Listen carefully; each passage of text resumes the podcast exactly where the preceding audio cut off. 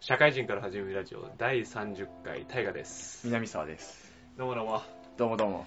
いやー今のであの気づいたかもしれないけどはい。今日滑舌がねめっちゃ悪いんでなんで？いやー歯の治療やってんだけどあ、前からの続きでね。そうそうそう、はい。あの今詰め物をあ仮ー仮蓋みたいにつけるのよはいはい、あるある。で結構前の方の歯、うん。あの前歯の方に近い歯今仮蓋で入れててはい。ちょっと空いてんのよね。歯と歯の間。あ、そうなんだ。そういうね。はい。作業が言いにくいのよ。しシャッ。サシスセソそうそうそう。なんか空気抜けんだよなんか。歯の間から？そうそうへベロー。ベロとかもなんかねちょっと今日滑舌悪い 滑舌悪いから、うん。はい。ご容赦ください。あれなのかな？滑舌悪い人っているじゃん。うん。あの人もさ、歯並びが悪いのかな？あまあそれあるだろうね。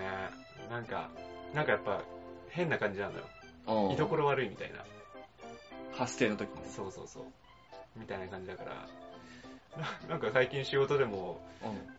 なんかたどたどしい感じで喋ってんだよね俺しゃしゃしゃ喋ってるとかすごい言いにくいわしゃが。社が社会人がすごい言いにくい社会人から始めるラジオ。そうそうそう。まあだから、まあ、これはどうでもいいんだけど。あの、私、アップルウォッチ買いましたですね。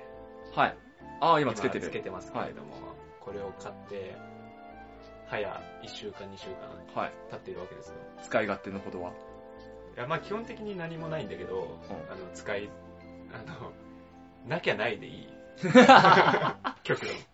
はい。なきゃないでいいんだけど、おすすめポイントとしては睡眠時間が測れるっていうね。はあ、はあ、はうん。君はちゃんと寝てますかと。あ。はい。何時間寝てますかと。はい。寝てるようで寝てないんじゃないですか？みたいはい。な。あるじゃないですか。はい。それをしっかり測れるのがアプローチですよ。ちゃんと眠りについてから？そうそうそう。睡眠のあ始まり、終わりもうん。記憶してくれてて、で、それが深いか、良質な眠りか、はい。浅い眠りかっていうはい。やつを測ってくれるんだよ。はい。はい。だから君は8時間寝てるかもしれないけれども、うん。実は8割浅い眠りなのかもしれない。はい。はい。なるほどね。僕測った結果めっちゃ寝てましたわ。平均時間6時間ぐらい寝てたね。ああ、で、ちゃんと深い眠りにつけてる。なそうそう、もう、あの、浅い眠りほぼないわ。ああ、もう、ね入ったらもうん。あ深い眠りっていうのはかなりね、あの、2時間ぐらいなのよ。う、うん。良質な眠りっていうのが、6、なんか、まあ4時間とかあって、合計6時間ぐらい。はい。で、なんか、俺忙しいな、忙しいなって最近めっちゃ思ってたんだけど、めっちゃ寝とるやん、みたいな。すげえわ。月曜日8時間ぐらい寝てたりとか、もう余裕じゃん。うん、火曜は4時間半とかね、うんそういう日もあったりとかするんだけど、まあ、掃除で今日も7時間半ぐらい寝てたわ。なるほどね。寝すぎじゃね？うん、いや、いやいやでも、そんぐらいしてたから人間のさ、6時間って。言うじゃない。うん、まあ大体6時間ぐらいだよね。寝すぎと言われる義理はないけどね。え、でもそれは、その良質な眠りをしてる時間じゃなくて、あの、眠りにつこうと思ってる時間から、あ電気消して、もう、こうやって、ま、横になってる時間。浅い眠りが多分1時間ぐらい。うん。だから8時間ぐらい、ね、眠りに入っ眠りに入ろうと思って8時間やって、で結果的に7時間とかねなってるわけで。全然でしょ。そんなもんでしょ人一般的に言う睡眠時間6時間って、その眠りにつこうとしてから、ああの、ちゃんと、起き上がるまでじゃない。でも良質な眠りについてこそでしょその6時間は。そんなすぐ眠りにつけないでしょ。ああ、まあ時と場合によるよね。うん。だからもう僕は健康的ですよ6時間毎日寝て、はい。8時間寝てたり。月曜日に限って8時間半とか寝てるからねそれは寝すぎでしょ。いや、びっくりだわ。なんか、罪悪感も生まれる。若干ねう。わ、寝すぎたみたいな。そうそうそう。それ昼寝とかどうすんどうなんだろうね。あのね、観察されるよ。あ、そうなんだ。あの、さ、8時間寝た時も、1回7時とかに起きて、いや、ちょっとみたいな感じで、もう1回寝たら、またそこも換算されて、はいはい。すぐ深い眠りにつく。ちょっと空いて。ああの、仕事中のさ、休憩時間、昼飯の休憩の時とか俺30分くらい仮眠取るけど、ああ、そういうのって加算されんのかな？どうなんだろう、動いてない時間とかも入るだろうしうん、体勢とかもあるだろうね。ああ、そうね、うん横にはならないからね。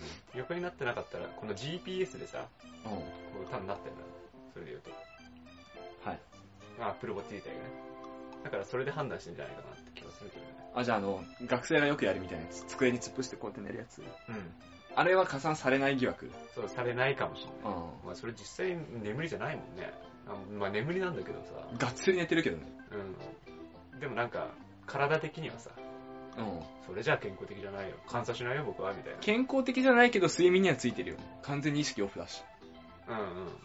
いやでも、監査したくないよ、僕は、みたいな アプローチで。いや、その睡眠許せない 意識高えな。そうちゃんと横になんなきゃ人間なんだから、みたいな。高校の時だって、なんかそれで2時間ぐらいスルーしたよ。よくやんじゃんね。ずっと休み時間も寝るみたいな。そうそうそうそうそう。友達いないから。あの、1時間目の途中から寝始めて、俺気づいたら昼飯だったもん。誰も起こさねえ。誰も起こさない。友達いねえから。誰も起こしてくれない。とかあったからね。あれ結構深い眠りについてたと思うわ。まあでも、ダメよ。体がやっぱり休まんないもんね。休ま、俺、休まった実感あったけど、あの時。あ、寝た気持ちいいみたいな。だあれだよね。電気つけて寝てるのと一緒じゃない？あ寝たようで寝てないみたいな。あ。うん。完全にはってことそう、でしょ。疲労は溜まるみたいうん。な感じですよ。まあでも、掃除ってあんまり意味、意味ないっすね。あの、アップローチ。あの、そのアップルウォッチかざして、すいあの、自動改札通るやつとか、ああ、それもできるよ。ダセえなって思いながら見てる。裏にするみたいなね。そうそうそうそう、あのコードダセえなって思う。うん。ダサくはないけどね、別に。やっぱさ、あ、時計ってさ、右利きの人左につけるじゃん。うん。で、自動改札右側。側にあるじゃん。うんなんかクロスするじゃん。はいはい。あれがダサく見えちゃう。なんか、同じ手だったらスムーズにかっこよく見えるから、スマートだから俺スマホ派だけどね。に。スマホでスイカ派だかうん。スマホとかは全然ね、なんかダサく見えないけど、やっぱり。ら。うん。時計もこうだあの、右手だったら、スマ確かに。まあ俺結構時計右にやる癖あるから、ホ。うん。今日左だけど。いやなんかね、強制しようと思って、あ休みの日左にしてる。あ。なるほどね。なるほどね。そう。だから仕事の時は、右の方がずっと落ち着いてたから、うん。右じゃないと逆に落ち着かなくて右にしてるけど、休みの日ぐらい左にしてもいいんじゃないみたいな。ああ。って思って左にしてみた。まあそっちに慣れちゃえば。そうそうそう。それはそれでさ、いや、危なくない？アップルウォッチ右手につけてると、右利きなのに。なんかね、いろいろ不具合ありそうだよ。うん。あ、そうさ、めっちゃさ、はい。あの、これ、歩数のさ、計算できるのよ。ああ、万歩計的な。そうそうそうそう。先週、スロット打ちに行ってさ、うん。もう手めっちゃ動かすじゃん。うん。めっちゃ歩いてたよ、俺。こんな歩いたかみたいな。全然ちょっとしかさ、行ってないのにさ、もう、ジャグラー2時間ぐらい言ってたらさ、もう、右手がめっちゃ動くから。もうフル回転で すごい頑張りましたね、みたいな感じで、うん。帰ってきたアップルウォッチかめっちゃ歩いてますよ。ら。アクティビティが半端ない。本当歩かないとダメだよ。これは歩くやつもね、こう毎日トラッキングしてくれてね、うん。みたいなことがあるから。俺それでも、あの、車用携帯に入ってんだ。ああ、デイリーステップみたいそう。でちゃんと1時間とか座ってたら、立ちましょうってな。へえ。振動してね。俺だからその、あの、イベントごとみたいなうんうん。時に土日稼働とかしてさ、う行くとさ、4、5万歩歩くもんね、一日。ん。へえ。そんな歩けんだね。ね、人間すげえと思う。わあ。4、5万ってさ、まあ、い一歩1メーターだとしてさ、う40キロぐらい歩いてるわけじゃん。ん。嘘だ。すごくない？そんな歩いてないでしょ。いやね、多分それ以上歩いてる実感があるよね。嘘だ、もっと歩いてるわ。それはもう、その、そうやって歩いたよって言われたから歩いた気持ちになってるだけでいや。もっと歩いてるわ、みたいな。え嘘だ、40キロお前フルマラソン毎日やってんの、土日。そうそう。うんと毎日じゃないよ。イベントごとがあるときね。だからい月1ぐらいでね。東京マラソン出れんじゃん。歩きで。走ってないから。いや歩きのもすごいじゃん。まあね。だって8時間ずっと歩いてるみたいなもんでしょ。そうそうそうそうそう。それこそ12時間ぐらい歩くよね。うん。朝6時ぐらいから行って、夜9時ぐらいまでみたいな。あほら、設営から撤収までみたいな。なるほどね。めっちゃ歩いてんなって思う。いや、このアップルウォッチ、なんかちょっと前まで、俺バンドが、うん。あの、変えられるんだけど、うん。あの、在庫がなくてすっごいダッサいのをつけつけてたのよ。ナイキバンドみたいなやつ。ナイキと提携してるやつね。だから会社につけるつけていけなくて、で、寝るときだけつけてたの逆に。キモそう、寝るときだけつけてたら、毎日毎日、明日は頑張れますよねっていうのが、全然動かないから。すごい罪悪感がすごい出る。それね、じゃあ、あの、自分の子供がニートになったらそれあげるわ。先週の月曜はすごかったですね、みたいな感じのやつとか。明日は頑張りますよね。そうそうそう自分の子供が引きこもったら使うわ。うんもうなんかアップローチに心配かけちゃってるわ、みたいな気持ちになるわ。明日は頑張りますよね。もう、先週はすごかったんだけどな、みたいな。ひっそり。悲しいなそうなるほど、みたいな。で、今もうバンドを新しくしたね、普通の時計みたいなバンドになってる。そう。だから会社にもつけていける。革のバンドだね。そう。変えられるのよ。でも、アップル社のやつ、純正の買うとめっちゃ高いのよね。ああ、やっぱそういうもん。うん。いや、ほんとびっくりする。桁違うもん。20万ぐらい。いやいやいや、それもう言いにくくなるわ、俺。でも本体ぐらいする。本体ぐらいする。あ、じゃあ10万ぐらい。いや10万しないから、5万ぐらいだから。まあ3万とかね、うんバンドでね。高くない？高いのよ、だから。?20 万って言った後で言うのもなんだけど高くない？そう。あの、よくあの、ロレックスみたいな、あの、なんか、あんじゃん？みんながつけるビジネスの時計。みたいな、あの、なんか、メタリックなやつ？うん。あれ、あれめっちゃ高いのよ。メタリックはめっちゃ高いんだよ。高いのよ。あれは3万ぐらいする。革の方がさ、なんだろう、牛の皮使ってるとか、蛇の皮使ってるとかでめっちゃ高くなりそうなイメージある。まあね。本当に高いのはね。うん。大し大したことないやつで、それだからね。合成繊維的なやつで。そうそうそうそう。なるほどね。っていうお話でした。まあ買わないわ。まあ今のところね、今の機能のままだったら買わないわ。まあね、いらないと思うよ。つけてみたかっただけだから。で今後なんかで増えてったら、う機能はね、買うかもしれない。あ、なんか俺、デジタル時計じゃん、それ。ん。うん。数字で出るじゃん。う1時50分のこと、13時50分みたいな。ん。うん。出てるじゃん。俺それ嫌い、あの、アナログ時計好きなの。針のやつ。ね三沢さん。針にもできるんですよ。いや、針、針は絵絵でしょ。針の絵ができるんですよ。針の絵じゃなくて、針が動いてるのが好きなんだよ。ああ、そう。質感がね、質感。針が動いてるっていう、あの、絵面が。うーん。旧世代だね。あれかっこいい、あれがかっこいい時計は。どっちでもよくなったわ、別に。あ、なんかね、前俺本で読んだんだけどさ、デジタル時計とアナログ時計で、しあの全然もうし視覚情報が全然違うから、うん同じ時間示されても、入ってくる印象が違う、全く違って、効率のいい時計の選び方があるみたいな。こういう業種のこういう人は、アナログ時計の方がいいでしょうみたいな。えっていう論文を読んだ。このー、えこの前嘘、3年前ぐらい。ー、お前もう3年前が最近になっちゃってないだろ。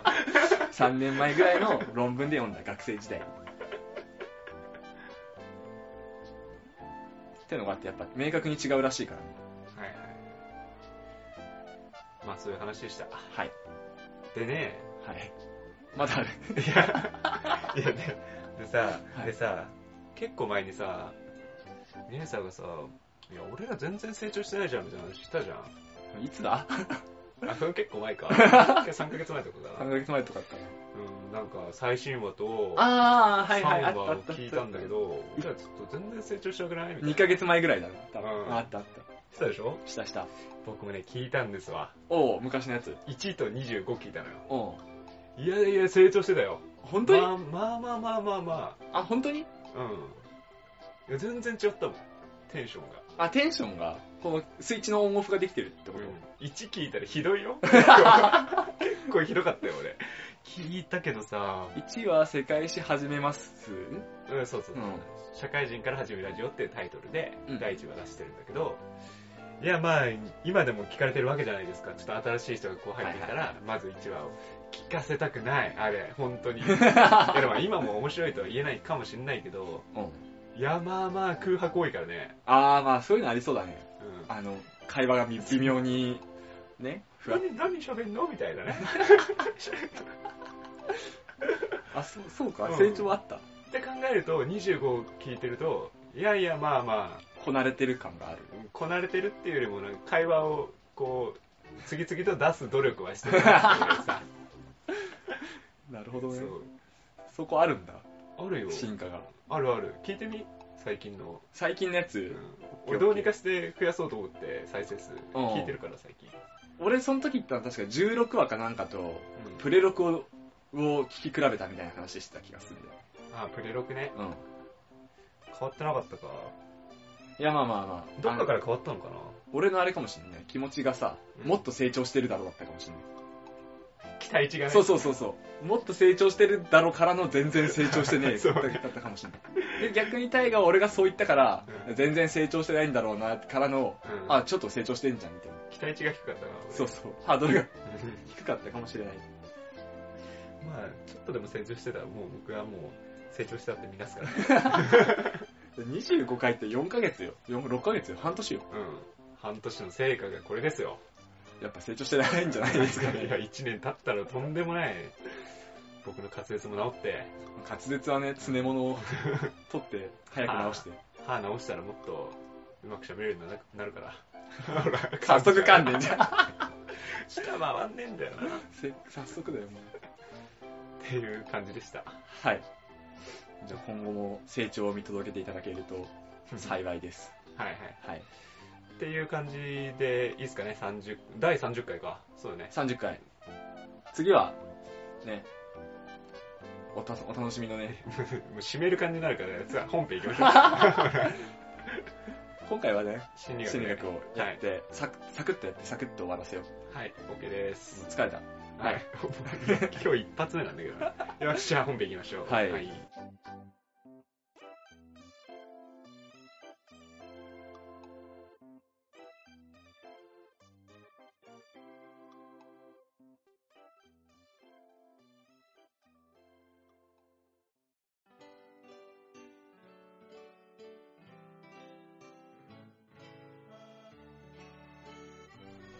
本編です。はい、本編です。社会心理学、集団編、はい、あ、そうだったね。集団編。ようやく。前回は、まあ、集団って何ぞやって話をしたと思うんですけど、あ、もう入ってた。あ、そっかそっか。記憶飛ばすのやめろあ概要ね、概要ね。概要を前回ね、はいはい話したと思うんですけど、は今回は集団のね、関係性的な話をね、しようかとはいはい。思ってます。まあ、まず前提として、大前提として、自分が所属する集団と、自分の所属する集団と、はい自分が所属しない集団を、うん。まあ、ひとまず区切りとして、あの、内集団、外集団、内、内と外、うん。内集団、外集団って呼び方はします。うん。で、この内集団、外集団に関しては、人間の心理上、うん。えーっと、自分と他人の認識と似てるうん。っていう関係が生まれてます。外集団に関しては自分が他人に対する、この心理と同じような心理が働きがちで、自分の内集団に対しては自分の自己に対する心理と同じ心理が働きがちですよと。はい。まあ前提としてね。で、これも対人、対人の時に言った、対人関係の態度って話もしたと思うんだけど、うそれと同じように集団に対しても態度ってものが形成されていきます。ん。うん。で、その個人の時の態度の話をした時にね、うん。ステレオタイプって話をしたと思うんですああ、よ。覚えてますよ。まあ大阪人だったら面白いんやろな、うんみたいなね。外国人フランクなんだろうな、みたいな。うっていうのと同じようなステレオタイプがありまして、で、まあ個人だと大阪人イコール面白い人みたいな。ん。って話したと思うんだけど、まあ集団もそうだよね。大阪人っていう一括りされるとうん。うん。面白い人なんだろうなっていうのと一緒で、まあ例えばだけど、金融業の人、うん。お堅い人なんやろうな、はいはい。とかね。うん。あの、すごいクリエイティブな人とか、自営業の人って自由な人なんだろうな、みたいな。うんうんうんうんで、一人を見ると、その一人を、え例えば今タイガが働いてる会社。から、俺がタイガを見てるじうん。だから大河の会社には大河みたいな人がいっぱいいるんだろうなって思っちゃうみたいなっていう広がりを見せます、ステレオタイプは。集団に対しては。うんうん。うん。集団に対しての意識ってことだね。はいはい。俺の弟が、えーっと、金融業界入ってるけど、あいつあんまりお堅くない。うん。俺の弟はあんまりお堅くないから、じゃああいつが言っている金融のその会社っていうのは、そういう奴がいっぱいいるんだろうなって思っちゃう。うん。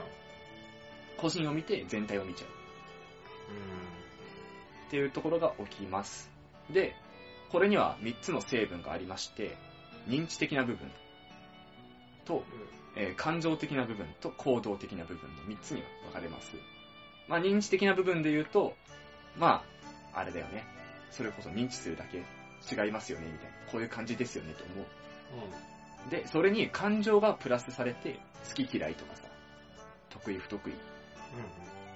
で、そこが強くなると偏見に入ったりする。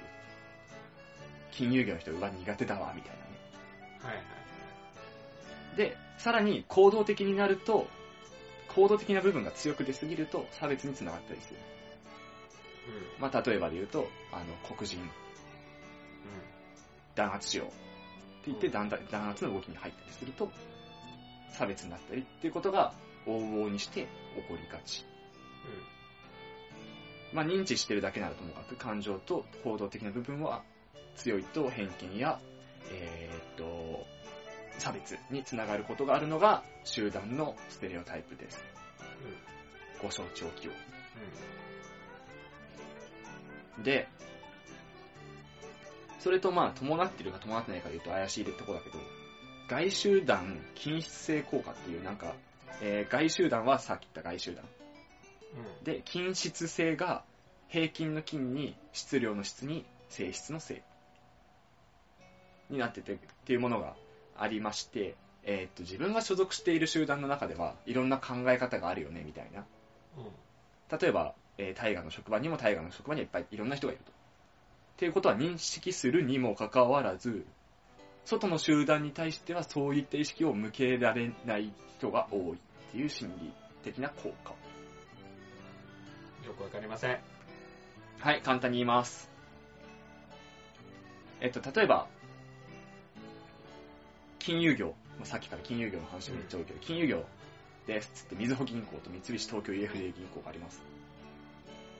で、大河は、みずほ銀行に勤めてるとしよう。うん。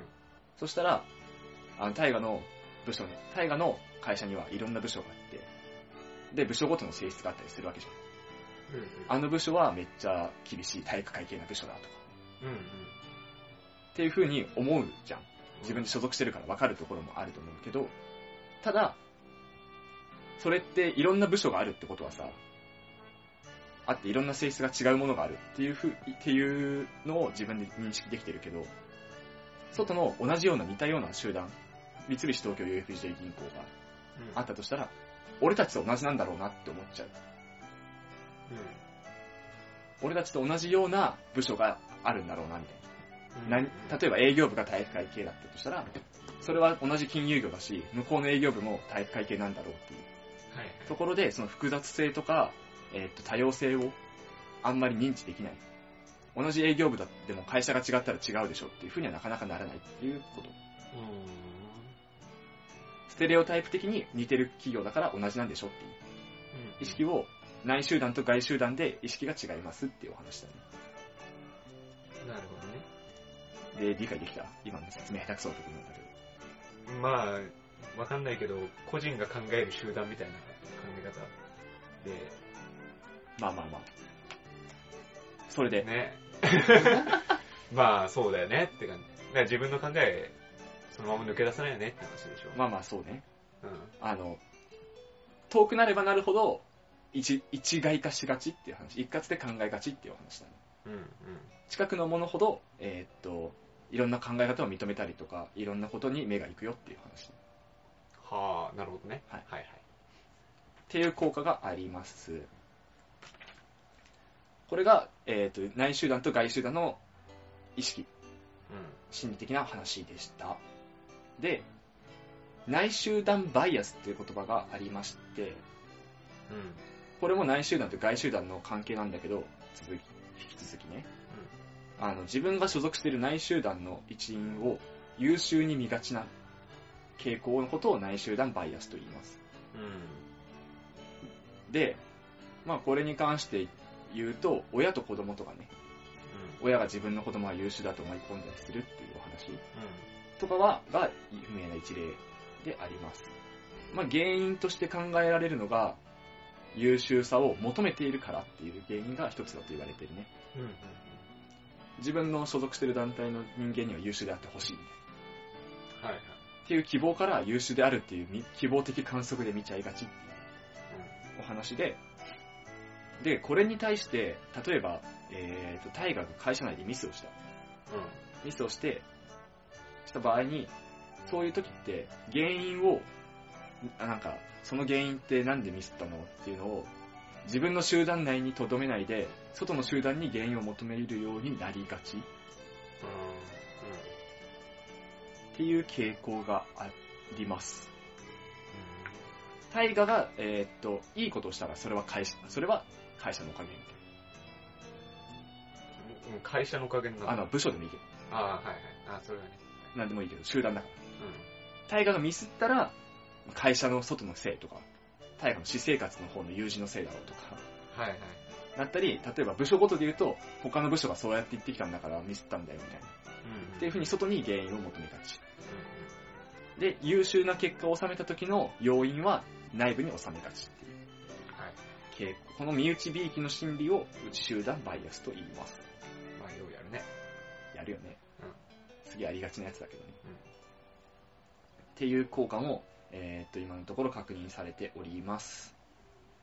はい。で、アイデンティティの話をしたことはないと思うんですけど、はいはい。アイデンティティって言葉があるじゃないですか、心理学には。ありますね。同一性みたいなね。う自分が何者で何をすべきでみたいな。ん。ことを考えて、えー自分が何者かを見出すことをアイデンティティの確率って言ったりする。うん。アイデンティティだけど、これが社会心理学の集団で社会的アイデンティティっていう言葉がうん。あって、これは何かっていうと、えー所属集団と自分をすごい同一化しちゃうっていうところ。えー例えて言うと自分が好きなサッカー球団が勝ったらめっちゃ喜ぶとか、自分が応援しているチームが勝ったら嬉しいだとか、えっ、と、自分の部署の営業成績だけめちゃくちゃ悪いと、自分の成績は良くてもちょっと恥ずかしくなったりとか、うわすごい嫌な気分になったりするっていうぐらい、えっ、と、自分の所属集団に入れ込んじゃう。うん。うん。自分の所属集団イコール自分みたいな。うん。考え方にね。そうそうそう。近づくと、ことを社会的アイデンティティと呼びます。で、この社会的アイデンティティに関して、えー、っとね、ちょっと話が飛躍するんだけど、ステレオタイプってものさっき言ったと思うんだけど、うそれを、あの、集団に所属している人が意識しちゃうと、よりステレオタイプの方に偏っていっちゃうっていう実験データがあります。これの実験は、えっ、と、黒人と白人を、あんまり黒人と白人で言いたくないけど、なんか、変な炎上しそうだし。まあまあ、実験が黒人と白人だったからそのままに、黒人と白人を集めて、テストをします。で、普通にテストをしたときは、まあそんなに差異が見られなかったテストだった。だけど、テストを行う前に、これは知的能力を試すテストです。前置きをした上でやると黒人の方が劣っちゃったっていう。うん。うん。これは、えっ、と、ステレオタイプを黒人と白人がそれぞれ持ってて、うん。で、黒人が自分たちのことを、まあ、ひ卑下されてた時代だから、うん。うん。あの、知的に劣ってるんだみたいなうん。うん。意識を持った上でテストを行っちゃったっていう。うん。そうすると、普通にやってればできたことができなくなっちゃってる。っていう実験例で、えっと、他にもパターンがあって、女性は数学に弱いって言った上で数学のテストを女性と男性でやったりだとか。はいはい。した結果も同じようになっている。ので、このステレオタイプを所属員が認識した瞬間にステレオタイプ勝ちになるっていうね。なるほどね。一つの根拠として挙げられています。うんでこの理由っていうか、これに関しては、不安とか恐怖とか、あの、例えばこれにかん、これをやって自分のテストの結果が悪かったらまた黒人のイメージが下がっちゃうみたいな。不安とかがあると脳脳が働かなくなるのではないかっていう説がありますね。では一番有力ですね。あの、特に何も、ふーん、そうなんだ、へーって終わらせれればいいけど、関係ないんだけど、これに、これで失敗したら自分の会社の、えー評価が下がっちゃうとか、他の人に迷惑かかっちゃうとかっていう恐怖とか不安の部分を強く持っちゃうと、テストの結果は悪くなっちゃう。まあでしょうね。だから、言うときは、基本的に女性は数学が弱いっていう言い方をしたりとか、男性は数学得意ですよっていう言い方をしてもあんまり変わんないんだけど、女性は数学が弱いよっていうデータを前置いた上で、女性と男性にテストをさせると下がっちゃうとかね。っていうネガティブな方に反応して、ネガティブなステレオタイプの方に動いていく。ああ、ああ、はいはい。まあ、プラスの方にも動くんだけど、はいはい。ネガティブな方に動きがちだよねっていう。こあの、さっきの黒人と白人の時も、黒人のテストの点数が下がっちゃったんだよ。うん差が開いたの。まあ何も感じないからね、白人はそうだね。で、で、これはそう、ステレオタイプと、さっきのアイデンティティの話が絡んできてて、白人。あの、まあ、なんでかって、この不安や恐怖が、生まれる、そもそも生まれる人生まれない人いると思うんだけど、うん。うん。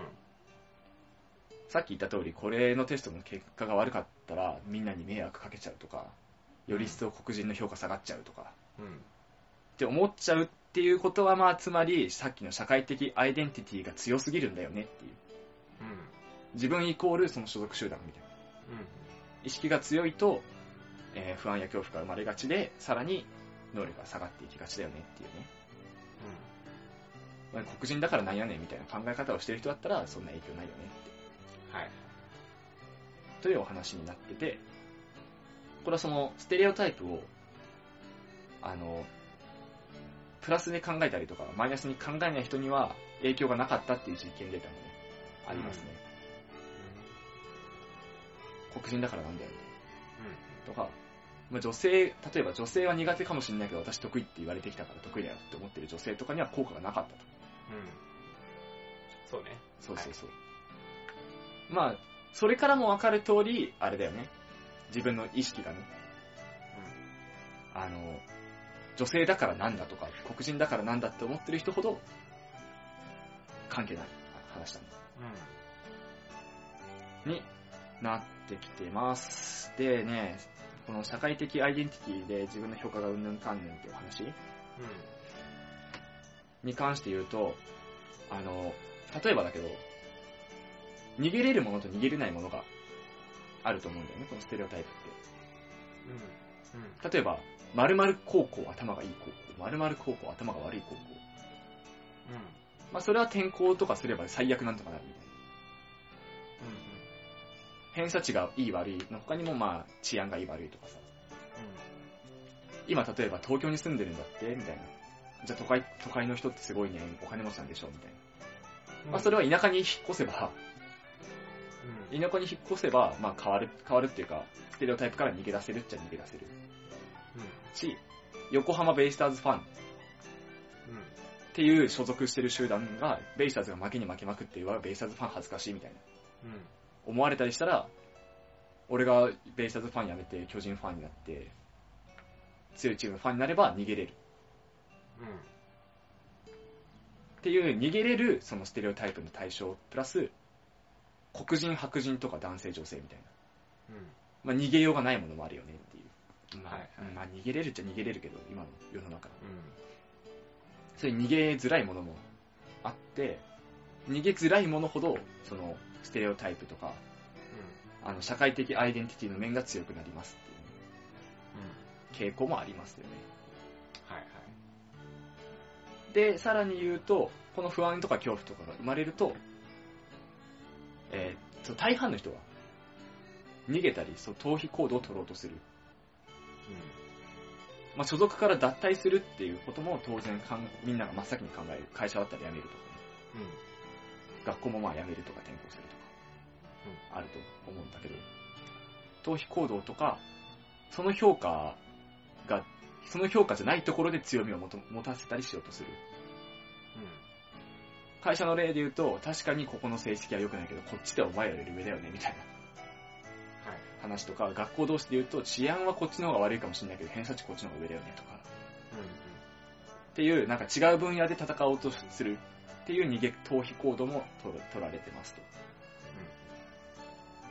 で、これが今結構問題になってるのが、得意なことを伸ばすのか、苦手なところを克服させるのかの問題。うん。がうん。学校の教育で問題になってるんだけど、はい。まあ、子供にどうすんのっていう、あの、得意なところを伸ばさせるうのか、苦手なところを克服させるのか。今の世の中だと得意なことを伸ばすより苦手なところが少ない方が、まあ、社会に羽ばたきやすいん。うん。状況になっているんだけど、果たしてそれでいいのかみたいなのが今現在問題視されていますね。このささっきのこのアイデンティティの話っていうかステレオタイプの話で言うと、まあ数学の方が弱いからってなんだよみたいな。できないからなんだよみたいな。体育大学とかだと体育がすごい優秀な人が集まるじゃうん。うん。ない。で、逆に頭がいいかって言われたら、まあね、まあねじゃん。うん。うん。それを、そういうので果たしていいのかみたいな。うん。頭悪いけど運動ができるからいいんだみたいな。はい。っていうところが今の日本のなんか教育の方ではなんか若干問題視されてるよっていう。うん。得意な方を伸ばす方が楽だよね。そうそうそう楽なんだよね。このステレオタイプ的にもね。うん。楽。すげえ楽だし、本人たちも楽だし、う逃げ、さこの、なんて言うんだろうね。自分たちが弱いところん。から逃げてるってところだから、心理学的にも楽なんだよね。心理的にも。真っ向から向き合うより逃げた方が楽だし。っていうのが問題視されてますっていう謎の問題提起をして終わろうかなっていう。うん。なるほど。はい。うん。あれ次は？いや、次はね、同じようなことを繰り返していくけど、集団の関係性をはいはい。やっていきますが、が、が、この集団のやつね、俺ね、にもう言葉が難しすぎて、あら、あそうだね。そうそう、用語が難しすぎるし、だんだん用語説明みたいになってきてるじゃん、今回もそうだけど。なんかね、む基本的にその関係性がどうのこうのっていうのが多種多様すぎて、うん。用語説明にしかなり得ないっていうこの難しさ。ああ、なるほどね。例えもうまく思いつかないしね。うん。次回見て。次回見て。OK です。ちょっと言いたいこといろいろあるんで、エンディングにしましょうはい。じゃあエンディングで 言いたいこと全部ぶちまけられよう。か。はい。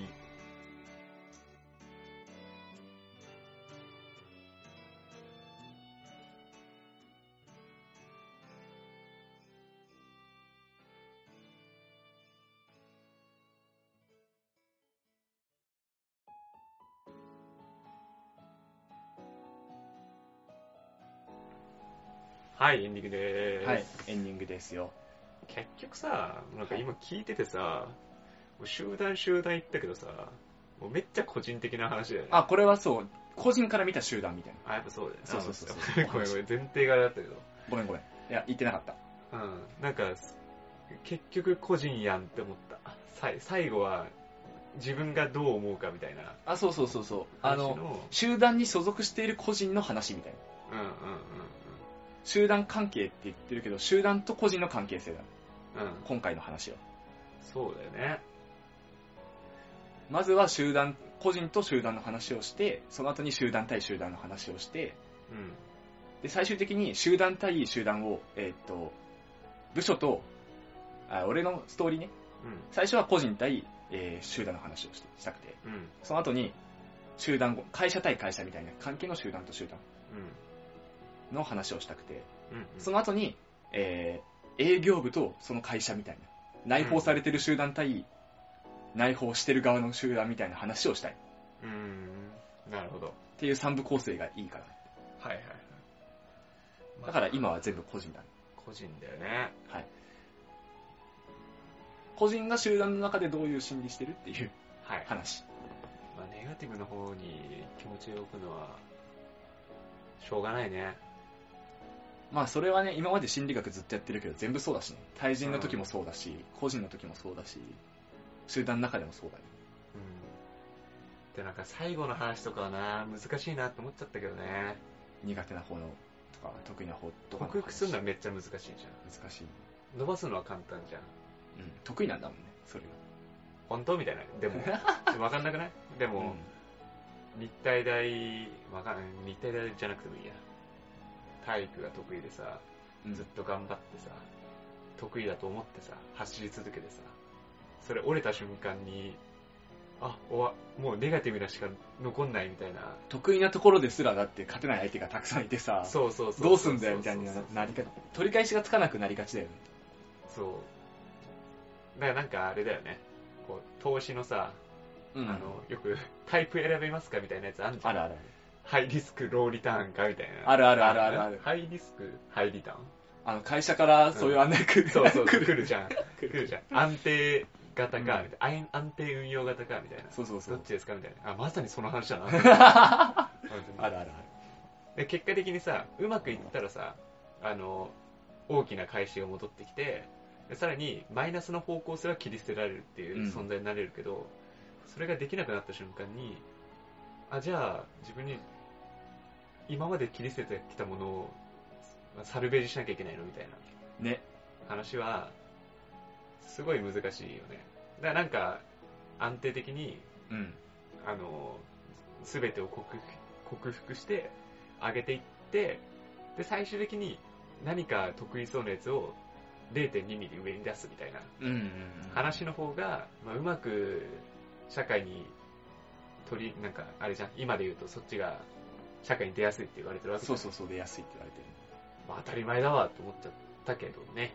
まあでも、まあでもっていうか反論じゃなくてね、同調プラスで言うとさ、あ、今結構さ、あの、世界にアスリートがうん。養成、世界的なアスリートを養成するために、小学校の時からさ、うんそのアスリート養成学校みたいに作ろうっつってさ、うん。なんか作ったじゃん。うん。あれ真逆のことしてるなっていう。うん。いや、まあ別に悪いことじゃない悪いことじゃない。うん。悪いことじゃないし、ただその子がさ、え、例えば卓球でめちゃくちゃいい成績を収めてたけどさ、う中学、小学校の時めっちゃ優秀みたいな、全国優勝みたいなやつがさ、高校行ったらさ、点でダメになった時さ、ん。リカバリー効くのっていう怖さはね。まあね。まあだから結局まあ、そそこも最後は個人の話なんだけど、ね。それ頑張ってきたっていうことを、なんかプラスにできるかできないかじゃん。うん。なんか結局別に全て無駄になってるわけじゃないよってなってんだけど、結局そこでこ折れちゃうとさ、うん。ダメになっちゃってるね。なんかよく聞くよね。なんだっけ、あの、スポーツしてる人、運動部でやずっとやってた人はさ、受験勉強の時強いみたいな。そうね。傾向、そう、受験勉強ぐらいやったらね、そこまでマイナスにならないからさ、思考がいいけどね、ずっとそれまでトップ走ったやつが折れた時ってさ、メンタルリカバリーめっちゃ厳しそう。きつそう。ねそれリカバリーしたら結構もうメンタル、メンタル力で上、上 に十分強いメンタルお持ちなようでってなる。メンタル力で、あの、星5みたいなね。十分精神力強い。それはあるよなうん、でも、それがさ、あの、日本全員が、うんそれやっていきましょうって話になったら、メンタル力だけが強くなるよね。めちゃくちゃ、みんなめっちゃ精神力強くなる。そう。オールマイティがいなくなるわけじゃない。そうだね。それって必要ないの？みたいな話も、なんかちょっとあるなと思オールマイティな人も欲しいもんね。って。うん。あっちもできてこっちもできてみたいな人がね。結局運動しかやんなかったら、他のことが視野狭まるじゃんみたいなうん。話があって、ある程度、あれだよ。馬みたいなさ。馬？馬？馬ってさ、めっちゃ視野広いじゃん。ああ。もう後ろのちょっとしか見えないとこないって言われてるけど、ま草食動物ね。あ、なんとなく敵がいるかは全方向わかりますみたいな話なのか、いやもう目の前に肉あったら行くしかねえよみたいな、みたいなライオンタイプか、いやどっちがいいですかって、優劣つけらんないじゃないですかっていう。難しいよね。そう。みたいな話だと思うからね。うん。うん。どっちも必要だけど振り切れないだろうね。教育方針として。自分の子供できたらどっちにする？へあの、確かに社会全体を見たらそうじゃん。それでいいと思うんだよね。うん選択肢がオールマイティ型に育てたい人はこっち行っていいよとかさ、うん。でいいと思うんだけどさ、自分の子供とかの一個人だったらさ、両方はさせてあげられないじそうね。二人いたらね。ゃん。かわいそうなことやめろよ。片方失敗するだろ。リスクヘッジみたいな。いや、どっちかな俺はオールマイティとかになるかな結局。俺もオールマイティだな。子供だからこそね。無難な方進ませたいよね。うーん。かわいそうだけどねう。んわかんないけど。それ、将来絶対なんか、あっちの方が良かったとか言われそうだもんね。どっち選んでも言われると思うけどね。人には、でもアスリートいけるよみたいな感じで言っちゃう、言っちゃうような気はする。けどやっぱこと自分ってなるとね、うん。子供の、自分の子供ってなるとちょっとそうなる気はするかな。オールマイティに行っちゃうよね。まあ、ドアがいたって今、オールマイティな方がね、社会的には有利だからね。うん。一攫千金はあるけどね、トップの方が。振り切った方が。そんな才、そんな遺伝子持ってないっすよ。それこそ野球、プロ野球選手の年間うん1億とかね、うん1億円プレイヤーみたいな。いや腕折れたら一発よ。そうなんだよね。隔離するよ。そんな育てんだったら。ワンチャン年間5億の選手になるかもしれない野球選手か、まあワンチャンはそんなないけど年収ずっと800万ぐらいでなっちゃうけど大丈夫みたい800万でしょな。。ねいや、わかんないけどね。800万上々でしょ。結構すごいよ。タイガ、タイガの子供できたら俺絶対、いや、トッププレイヤー目指せよ いけるいけるっつって。言うけどな。自分となるとな。そうそう。見てる側としてはそっちの方が面白いんだよね。なんか、ね。一人一つのことをバーってやってる人の方が見ててた楽しいじゃん。逐一聞きたくなるもん、多分。うん1年後ぐらいに。1年に1回ぐらい、お前の子供どうなった？みたいな。うまくいってる？みたいな。新聞載ってるよ、地元な、みたいな。いやいやいや、もう、無理だよ。一つのこと頑張れなんて言えないよ。言えないね。うもうだって、父さん父さん、数学ダメだからちょっと勉強しなくていいって聞かれて、いいよって言うわけないんだよな。んまあね、もう見見てみ、見て取れて、本当に英語がすごくてとか、うん。数学がすごくてとかだったら、もう、あの、他はいいかなとかうん思。っちゃったりするかもしれないけど。軽く思うぐらい。うん。だからなんか、それこそさ、あの、えっ、と、数学の学者さんとかあのレベルね。そういうレベルまでいけそうだったらね。うん、レベルね。ただ、その、数学の、もうトップ、トップのなんか、ノーベル数学賞とかのレベルまで。みみたいに振り切れる気はしない。そう、だから、あんまりもう、テストとかでさ、いや、もう数学、まあ数学すごい好きなんだ、みたいな。ああ、もう数学もう極めればいいじゃん、みたいな。それぐらいの程度だったら言うかもしれない。ああ。うん、全然。あ、国語？は、あ、まあ別に、7でやっとけよ、つって。ぐらいはね。そんぐらいはね。うん。いや、もう、中学ぐらいで、いや、数学だけを勉強して、ちょっと入学したいんだよね、とか言ったら、いや、ちょっとな、みたいな。それはちょっと迷うな、みたいな。言動では言うけど、行動は示せれないっていううんね。そうそうそう。雰囲気ね。雰囲気漂わせるぐらい。雰囲気比重立てていいよ、みたいな。傾けていいよ、ぐらいのうん気持ちはあるかもね。うん。いやそんなもんいいよね。難しいけどね。まあ、物議を醸してるからね。いやちょうどね、そのアカデミーって体育アカデミーみたいなの作り出したの、ちょうど話題だからね。うん。でもそんなんじゃノーベル賞取れないんですよ、みたいな。そうそうそうそう、そういうとこだようん。ね。そんなんじゃリオネル・メッシは生まれねえと。うん。レンホさんも言ってましたよ。2位じゃダメなんですかと。ダメですよと。ダメだよっていう。うん。っていうの分かる。理屈ではね。理屈はねうん。ウサイン・ボルトを作んなきゃいけないと。まあ自分の頃だったら5位でいいよ、5位で。全然いいよ。今だとでき、行って銅メダルくらいだよね、みたいな。うん。頑張ったよって。どっちがいいんだか。いやもう個人と集団の話ですね。これは でした。はい。ということで、えっ、と、30回いいキリなんで、はいもう次、特別号で、はい。また、普通、普通歌ですか？ふつおた普通歌を読んでいこう読んでいきましょう来。てない普通歌を読みましょうと。来てる来てる。あれだっけ？年末だっけ？年始だっけ？あー、年末？年始か？な年始分。年始分だね。うんじゃあ、あの、お正月の BGM とともにお届けする形で。あ、これがもう年末？これ年末じゃない？あなるほど、今年もね、今年はか。今年はお世話になりましたっていう感じですね。お世話になりましたっていうね。来年も、あとちょっと続くんじゃ、みたいな感じで。あ、そう続くんちゃんみたいな感じで、ドラゴンボール的な感じで。亀仙人的なね。いまあ、いつまでやるかわかんないですけどね。来年、再来年と。うん。まあ、ひとまず目前として来年をよろしくお願いします。はい。お願いします。あー、はい OK。まあ、いいか。はい。はい。じゃあ、良いお年を。あれ、アドレスは？あ、そうだ、忘れてた。そうだね。アドレス言うタイミングかなと思ってうん構えてたら、じゃあって始まっちゃったから。じゃあ、あのね、ありがとうございましたっていうメールだけでも嬉しいんで、はい。